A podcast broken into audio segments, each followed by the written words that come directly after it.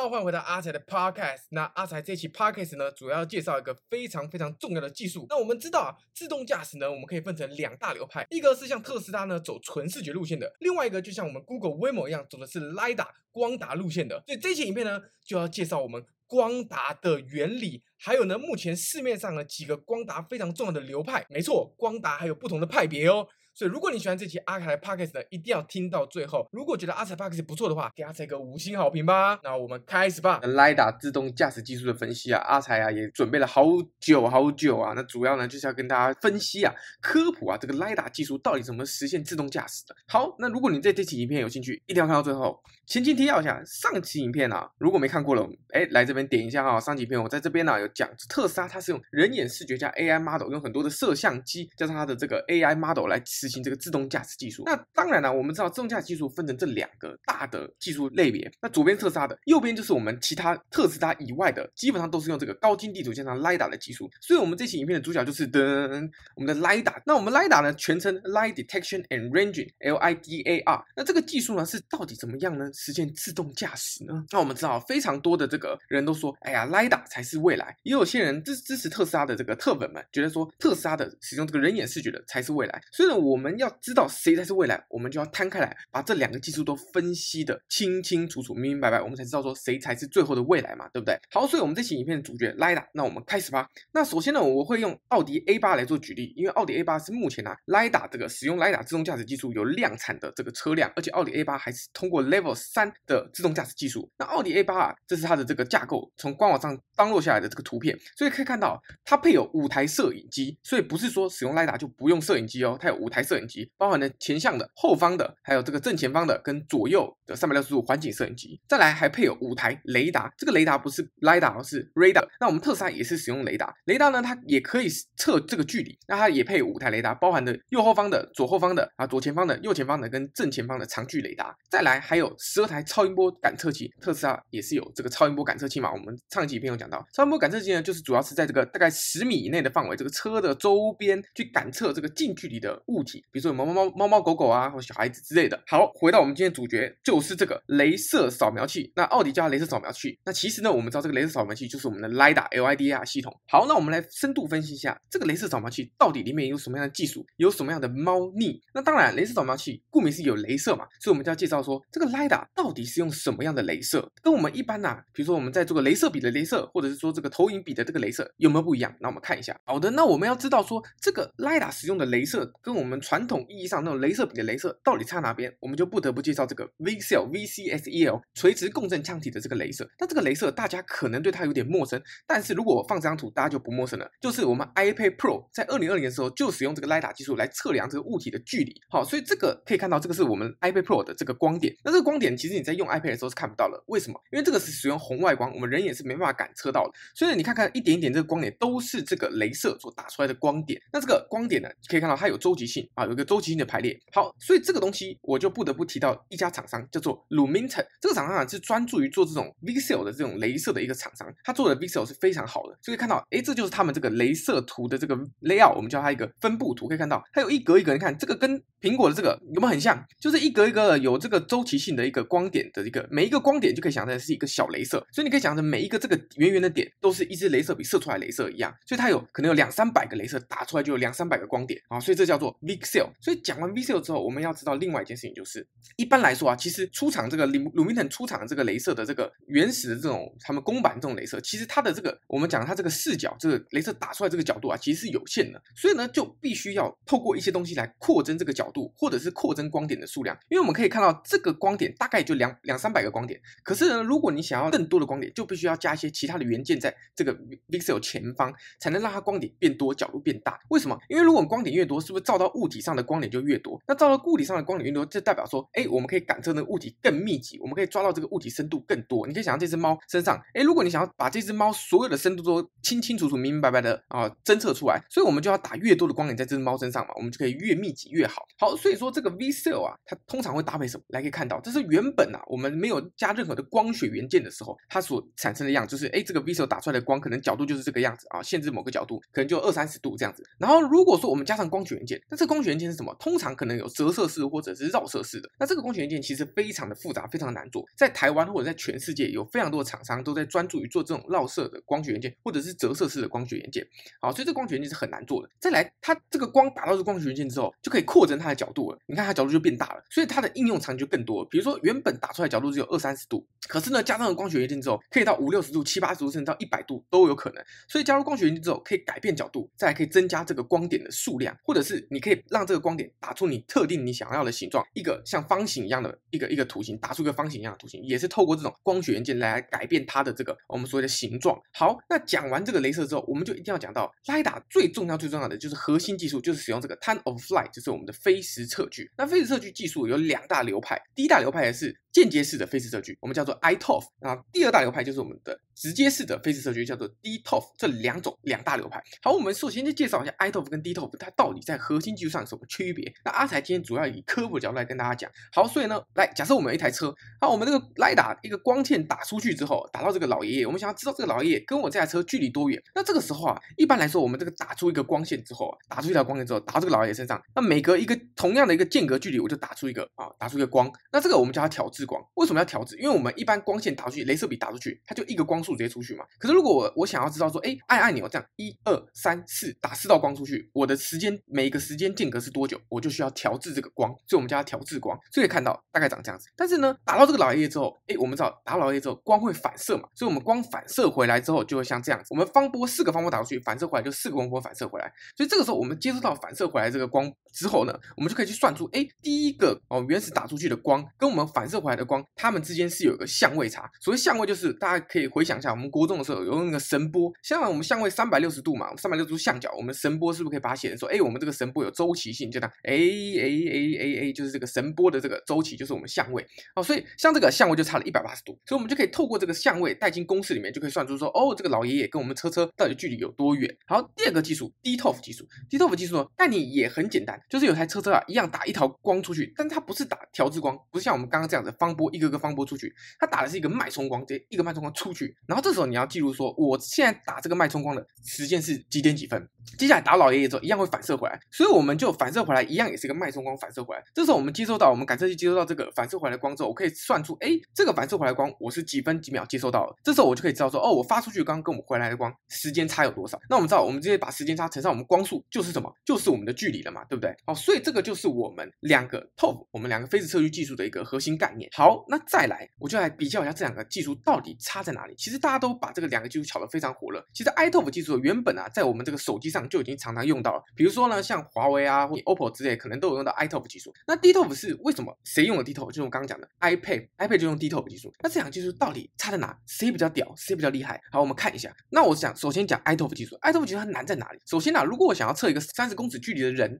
那我知道光速是三乘十的八次方公尺嘛，对不对？好，那我距离就是什么？光速乘上这个 t 就是周期嘛。那我这个距离想要知道说，哎，三十米嘛，就是三十公尺人的距离。所以这时候我们就把这个周期啊怎么样？周期是频率的导数。那这个频率就是我们刚刚讲那个调制那个方波调制的这个周期啊，这个是我们方波我们固定它多少秒之后会打出下一个光波，这个就要叫做我们的频率嘛。啊，频率就是我们说每秒多少的这个数量啊，这种频率。好，所以我们周期就是频率的导数嘛。所以我们可以知道说，哎，那个频率算出来至少要十个 mega 赫兹啊，十个 mega，这个 mega 就是个百万，十个百万赫兹就是要非常快。受限就是受限这个光调制器，我需要呢，我希望呢，如果我想要测得越远的距离，或者是我希望测的精度越高，我这个光调制的速度就要越快，我越快就可以怎么样？我就可以测得更精准。所以呢，它的优点是近距离其实很好用。我刚刚讲近距离的时候，其实你的光调制就不需要什么，我就不需要那么的快。再来是一般来说，像我们 iToF 它的感应器，我们 sensor 其实基本上，因为我们打的是个脉，是一个这个方波一个调制光光波，所以我的通常我这个 sensor 接收到回来的光波的像素的尺寸可以做的比较小，比如我们 CMOS 的像素尺寸可以做的比较小，所以图片的解析度会比较高，而它价格比较便宜，因为我这感测器不用特别去特制。再来缺点就是说我刚刚讲的，受限于调光调制器，这个调制器技术啊是需要突破的。我要非常非常快的调制，可以调制到十个 mega、一百个 mega 或者甚至一千个 mega，那我就可以测得哦更精准。然后再来就是深度的算法相对比较难，这个相对是相对于这个 D To，因为我刚刚讲它是有用相位差来表示嘛，所以我相位差我必须带入公式里面去经过一些换算，所以它相对是比较难算的。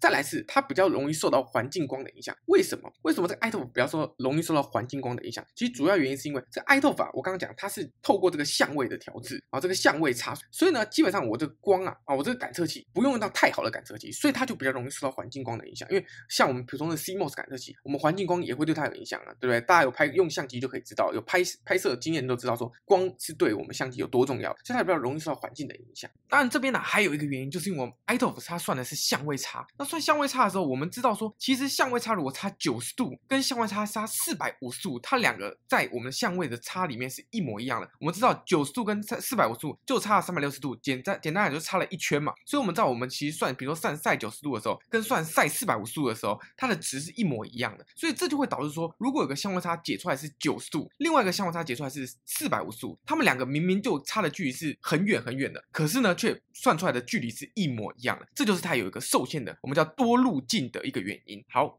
而 DTOF 呢，DTOF 它所用的这个感测器叫做 SPAD，叫单光子雪崩二极管。这个二极管呢、啊、是一个非常非常精密的一个感测器。怎么说呢？它可以检测到，甚至可以检测到单光子，也就是一个光子，我就可以检测到说，哎，有光进来。所以呢，DTOF 的优点就是它可以适用比较远的距离，受限环境光比较小。为什么？因为我们刚刚讲这个 sensor 这个感测器是非常的敏感，而且它非常的什么？非常的厉害。所以这个感测器。这么厉害的情况之下，所以环境光对它影响就不是那么大。再来是深度演算法相对简单，我刚刚讲的，我们只要算时间差嘛，时间差再乘上我们的光速除以二就是我们的距离了嘛，就非常简单。那缺点就是受限于感测器，一样也会受限于感测器。这个感测器就是说，比如说我刚刚讲的，如果一样我们要测三十米外的人，三十米外。只有三十公尺哦，我们光速是三乘十的八次方，所以我们就用三十米去除以三乘十的八次方，也就是说我们这个灵敏度，所以我这个感感测器的灵敏度至少要可以感知到小数点后七位以下的这个秒数，是非常非常灵敏的，要非常灵敏。所以这感测器我刚刚讲，这个感觉是比较灵敏的。好，再来就是 SPAD 啊，这个感测器目前解析度不够高，因为它的 pixel pitch 比较难做小，这跟制程技术有关系啊。就是说我们现在制程技术要制造这个单光子雪崩二极管所需要的这个制程的难易度是比原本我们 CMOS 那种感测器的难易度来的难很多的，所以它价格相对也就比较高。那因为它的 pixel 比较难做小，所以它的解析度就同样的大小里面，我们图片解析度就会比较低嘛。好，所以这是这两个它们都有优缺点。所以一般来说，我们说 iToF 会比较适用近距离，DTOF 会使用长距离。OK，啊，主要是因为啊，我们讲低 TOF 为什么是用长距离的，还有一个原因就是因为越远的距离光怎么样，我光可以走的越久，我就我的感知的灵敏度就不用那么高嘛。如果你今天想要测三公分的，哇，那就那你的灵敏度又要再增加这个一千倍啊，就是增加一千倍，等于说我灵敏度要非常非常的高。OK，好，再来讲完前面的 LIDA 技术之后呢，就我们的不管是我们的 VCSEL 我们的光源跟我们的这个 Phase 测距，一般来说我们 LIDA 都会配有高精地图。这高精地图是什么呢？我们等下会不会讲到？首先呢，我们引用这篇 paper 的图像，左边这张图就是我们普通 camera 做影像辨识拍摄到的图像，可以看到，OK，辨识到有车车，有这个路灯啊，有行人。可是呢，一般我们 lida 打出去之后，我们感测到我们后台做的是右边这张图片。这一个一个绿色，我们叫做 bounding box。这个 bounding box 就是说，哦，我知道说这个这个地方有有一个物体在这边，啊，它的物体大概长宽高是怎么样，然后距离我可以测得比较精准。这是我们 LiDAR 地图所接收到的 LiDAR 接收到的资料。OK，是右边这张图。那这样就有差别了。首先呢，差在哪？首先就是我知道说，哎，这边地方有车或者有个物体在这边，我 LiDAR 知道这边有物体。可是呢，我不知道说前方这个是人还是电线杆，或者它是红绿灯。而如果是红绿灯，我就要辨识出它它是红灯还是绿灯嘛，我该不该停下来嘛？所以这个是非常重要的。所以呢，高精地图对于 LiDAR 来讲是不可或缺的，尤其是像一些道路指标，或者是像一些这个红绿灯，这就非常重要。好，所以高精地图呢，那再来我们要有高精地图，就一定要绘制出高精地图嘛。高精地图不会无中生有突然蹦出来，所以我们可以知道，像 Google 的 Waymo，它在路上就有非常多的这个 Waymo 的车车啊，就在路上收集这个高精地图的 data 这个资讯。所以我们看到这个 Waymo 啊，它这个车车里面啊，它有配备雷达，还有光达系统，就可以测出哎，我们现在这个路路面啊，一些指标啊，呃，红绿灯啊，电线杆啊，哦，它的这个绘制出这些地图出来。那有人绘制地图的这个路线，我借用这个研讨会啊，二零一九这个自驾车用的研讨会的一个报道呢，我就可以跟大家讲一下，车车呢在路上呢就是大规模的收集地图，然后我们把地图呢转换成我们的这个点云图跟我们的向量图，之后再汇集给车车，那车车就可以更好的安排出路线，安排出路线之后，我们绘制出这个三 D 场景图之后再来就形成一个 loop，那我们车车可以大规模的在更远的地方去收集更更多的地图资讯。OK，所以呢，根据我们台湾啊这个目前的一个啊高精地图绘制的一个流程图如下，我们会看到，首先我们 Map 的 Maker 啊，我们地图的绘制者呢，会先通过我们这个 TACIS 就是一个协会啊，一个协会的一个一个认证 publish 给这个协会之后呢，好，我们开始绘制高精地图。首先呢，我们高精地图我刚刚讲分成两个主要地图，一个是什么？一个是 Point Cloud，就是我们的点图点云图。那点云图主要是有这个点的资讯出来，就各个地方的一些资讯。好，我们会用点图把它绘制而成。之后后呢，一样我们会 Under Review 给这个 TACIS，然后呢，他会觉得哦，你这个点云图有没有符合我们的规范？啊，符合规范完之后，再来绘制什么 Vector Map。就 Vector Map 它主要是就是一些道路的一些啊向量的一些图片，比如说应该道路这个向量的图，或者是一些啊指标啊，这个就是一些啊前前箭头、后箭头、左箭头、右箭头等等的东西。一样呢，好，我们把这个 Vector 的 Map 的建构完之后之后呢，我们就结合我们刚刚的点云图跟我们的向量图之后，就可以绘制成比如说这个台湾的这个 HD Map 这高清地图出来。那高例如这个绘制完成之后呢，我们一样还要再给这个 TACIS 去做一个 review，去看说，哎，你这个有没有符合我们的规范？最后我们再做一个 simulation，最后我们才能 publish 出来，就是我们发表出来。所以这个过程是非常复杂，因为我们高精地图基本上要到公分等级，大概二三十公分等级的精细度，所以是非常非常精细的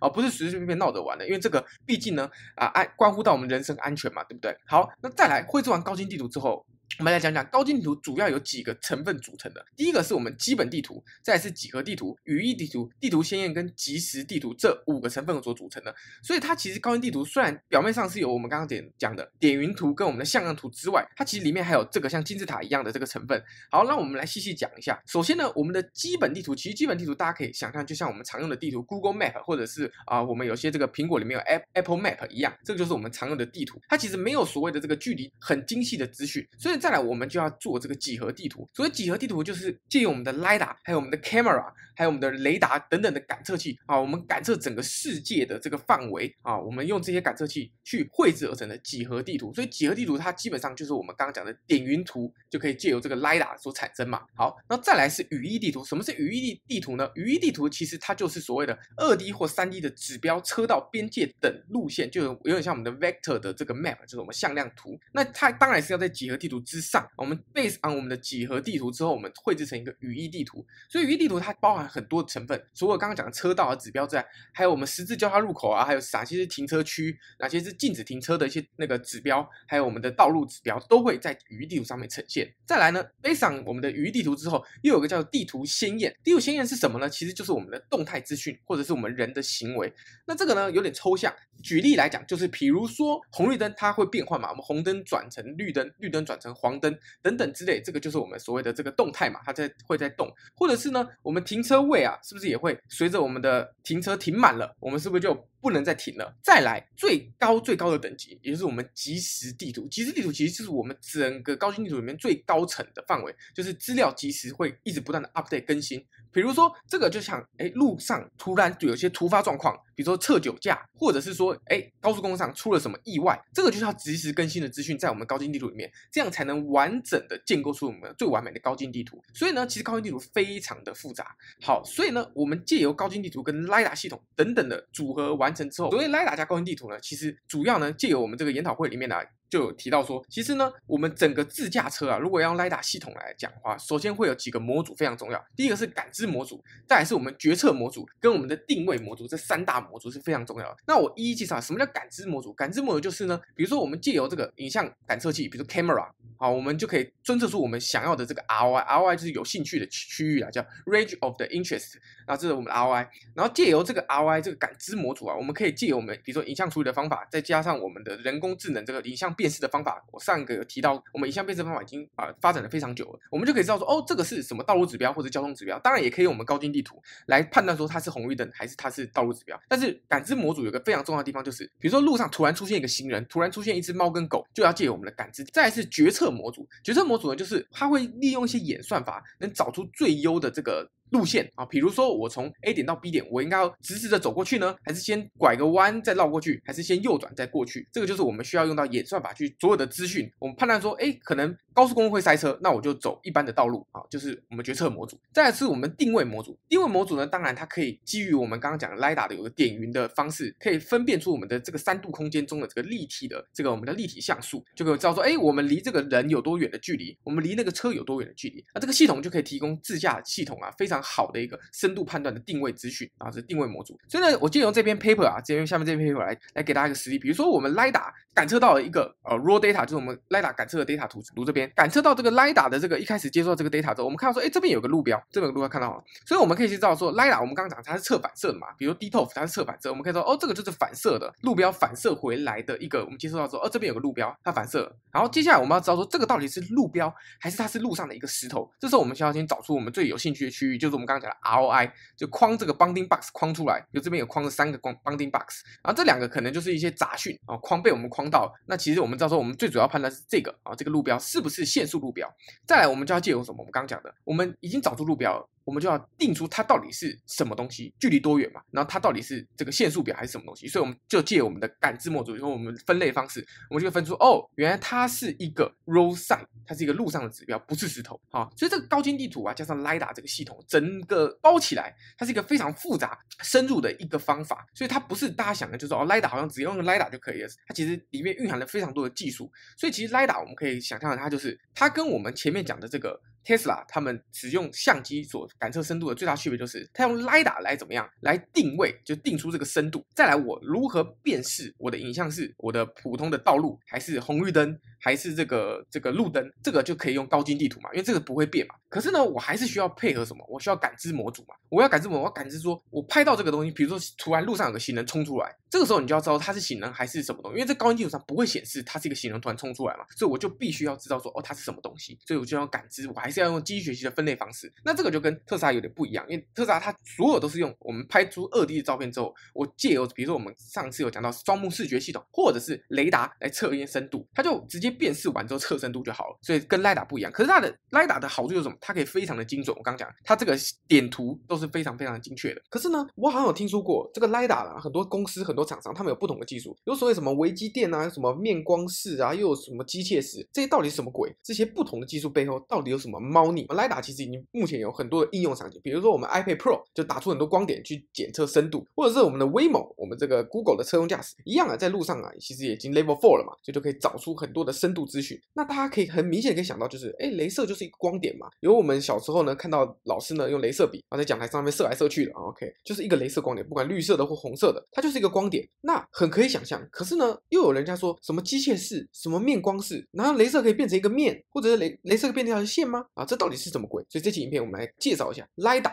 到底有什么样的技术在里面？好，首先呢，LIDA 的分类主要分成四大类。那这边要跟大家澄清一件事情啊，就是说我们 LIDA 的技术啊，这个四个大技术分类啊，我上礼拜提到那支影片讲了什么 ToF 技术跟这个没有关系，是不同的技术，不是哦。这四个技术各位可以想象的是，这四个是发光的，是我们镭射发出去的技术啊，或者是我们扫描的技术。那我上礼拜讲的 ToF 有 iToF、DToF，那个是我们接收到镭射之后，我们后面去算出它是深度有多深的那个原理，所以两个是不一样的。他们两个是当然都是属于 LIDA 里面的技术核心技术，可是呢，他们两个都必须要有哦。但是呢，不管你是用机械式 Mass、OPA 还是 Flash 式的，最后面呢，我们都是需要用 ToF 来去计算出深度资讯啊。这个一定要知道。第一个就是我们的机械式啊，代表厂商就是我们 Velodyne。那这个 Velodyne 你可以看到，这个就是最出名的这个像水桶形状的这个 LIDA。那这个激光雷达这个水桶形状，这也是被我们马斯克诟病的一个很大的原因，就是你长这么大一坑哦，又那么丑，所以呢，马斯克就不喜欢，就觉得说来打。OK，no no no no no，我还是用我的这个人眼视觉。再来第二种是我们 Mass 微机电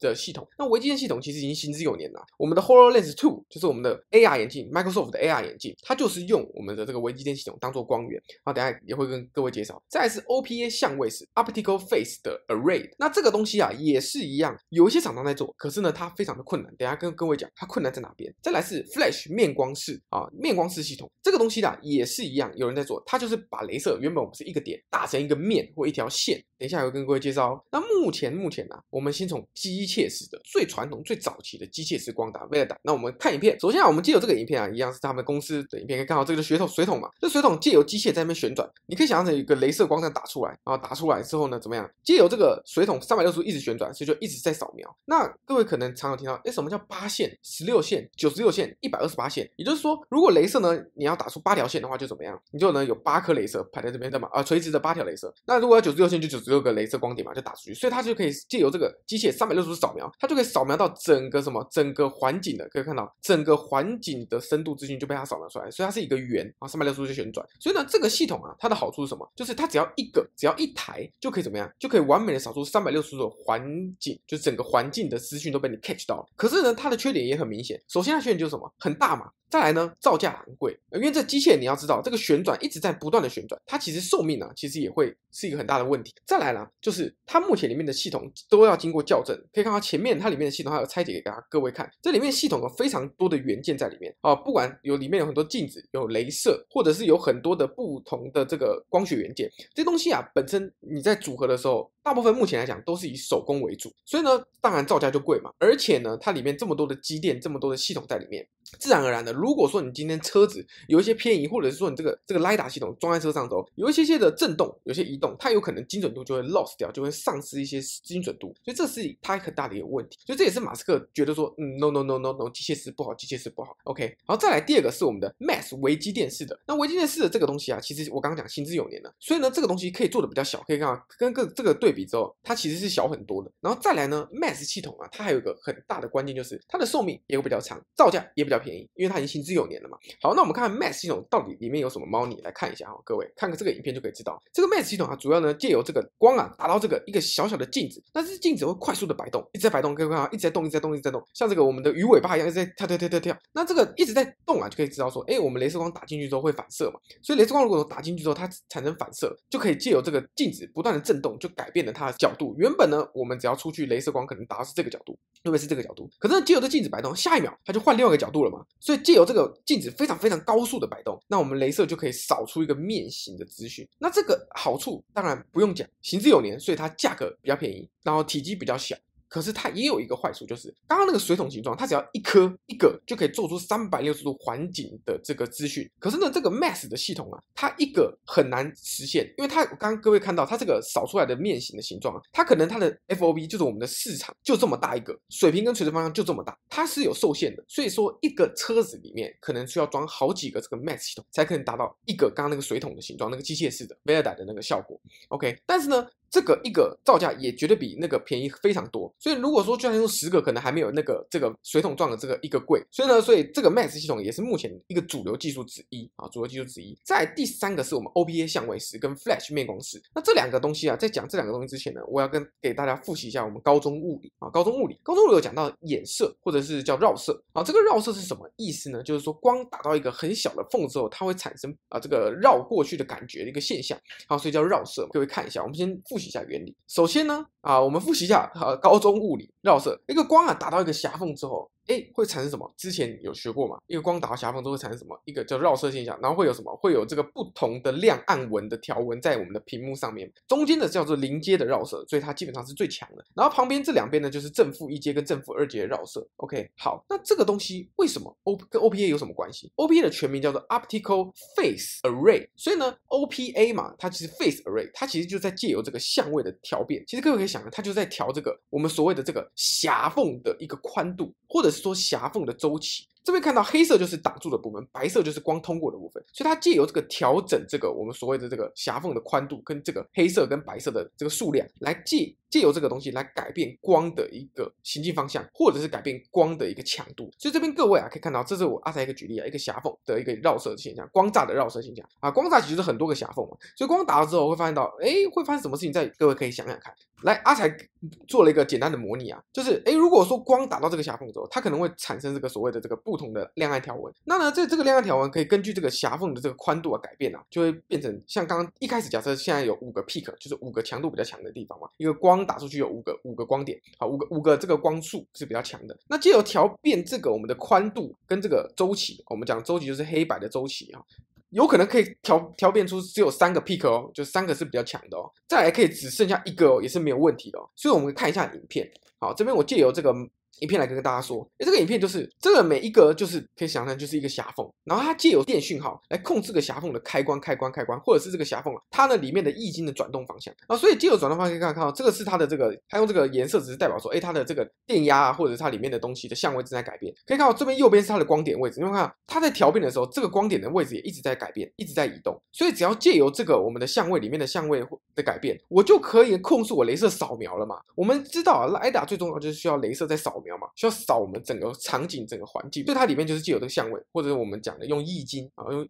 用易经来做一个调变。所以呢，一样改了之后，你看它是右边的光点，它的位置也改。你看这边有，刚刚是一个光点，在这边你看它在移动，它在移动。好，这个就是我们讲的 OBA 的方法。那这边有个这个公司啊，它做一个比较酷炫的图，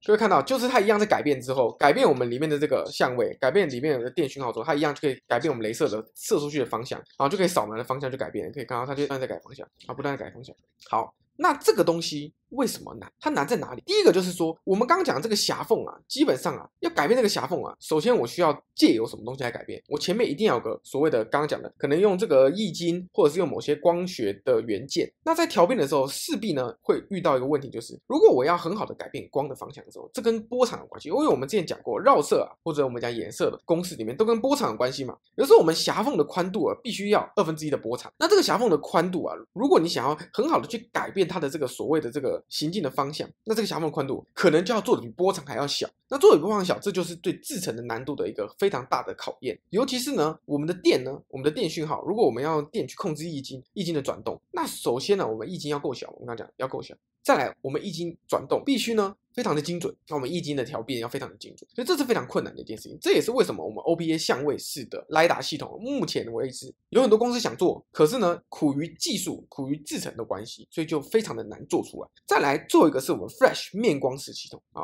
那 Flash 面光式，我觉得我个人阿才觉得。以我们 LIDA 要大量量产来做的话，Mass 微机电系统跟 Flash 面光式这两个是比较大的未来。首先，他们两个可以做小，在他们两个呢，成本都可以压得比较低。可是 Flash 面光式还有一个好处，各位可以看到，刚刚我们这个 Mass 微机电系统是用一个镭射光束去扫描扫出来我们整个整个面型嘛。可是 Flash 面光式它不需要用那个镜子在那边扫来扫去，它只要一个打出去，直接就是一个面。首先，我上礼拜有讲过，假设我们镭射光源啊打出去，在没有加光学元件的时候，它可能 pixel 的这个我们这个镭射的这个大小就是这样然后我们角度就是。这么大，可能借由我们这个光学系统之后，它的角度可以变很大，所以可以改变角度，增加光点，或者是上礼拜我们讲，就是可以对我们镭射光做一个整形啊，整形。怎么说呢？我借由这篇这个 paper 来跟各位介绍，这篇 paper 里面有讲到，如果有个镭射光打到我们这个啊 beam splitter 的 DOE，这个就是一个光学元件，就是上礼拜阿展讲光学元件，但是光学元件可以是绕射式，可以折射式的，打到这个这个光学元件之后呢，啊，再经过我们这个 focal lens，啊，这个就是我们的聚焦透镜之后，可以产生不同的形状，或者是不同的这个光点，所以这个 paper 来给大家看哦，它可以打出一个环形的光，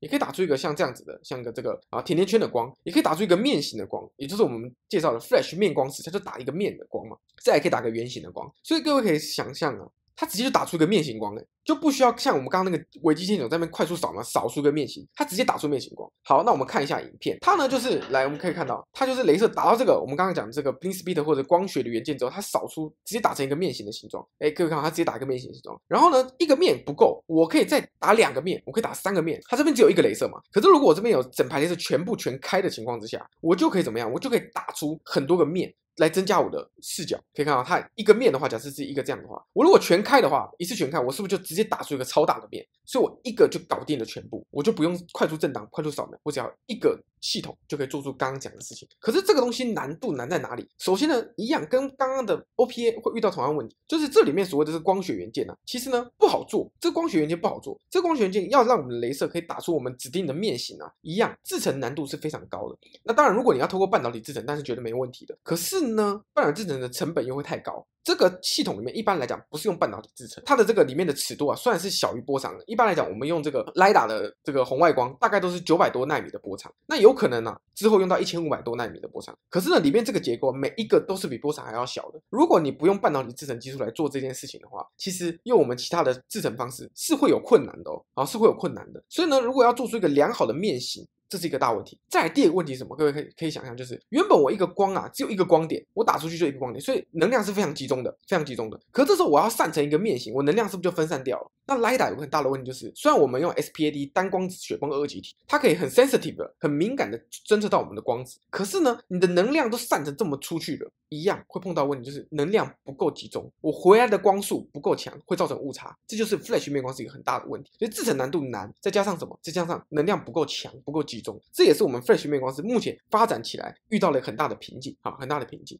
好，那再来，它当然一个也不够嘛，所以我们刚刚讲，它里面只要多放几个镭射就可以做到这件事情。好，所以它一样，一个车里面可能摆几个这个面光式的这个镭射，那一样我们就可以做出我们刚刚讲的这个效果，跟 mass 有点像，它可能一台车需要好几个，三百六十度一样可以打出来，可它也可以做小啊，大小绝对没有问题。那它还有一个最重要的好处，Flash 面光才有最大好处就是它呢可以坐在我们的 Silicon，就坐在我们的细或者叫做硅上面，好，所以它一样可以把我们我们的整个的 IC，我们的 Chip 跟我们的这个元件坐在一起，都直接用我们这个坐在我们的龟。上面，那 Max 系统也是一样的，所以这两个行之有年，这种制成行之有年的，只是说呢，就我刚刚讲的，里面这个光学元件啊是很难做的，不管你用折射式还是绕射式都不好做啊，都不好做。所以呢，各位可以看到，虽然我们 LiDAR 有非常多的技术，但它百家争鸣，百花齐放，可是呢，每一项技术都有它的问题所在。那这期 Podcast 就到这边结束了。那如果大家觉得阿财的 Podcast 讲的不错的话，记得帮阿财多多推广出去。你们的分享，你们的五星好评，就是阿财继续出 Podcast 的动力。那我们下期 Podcast 再见，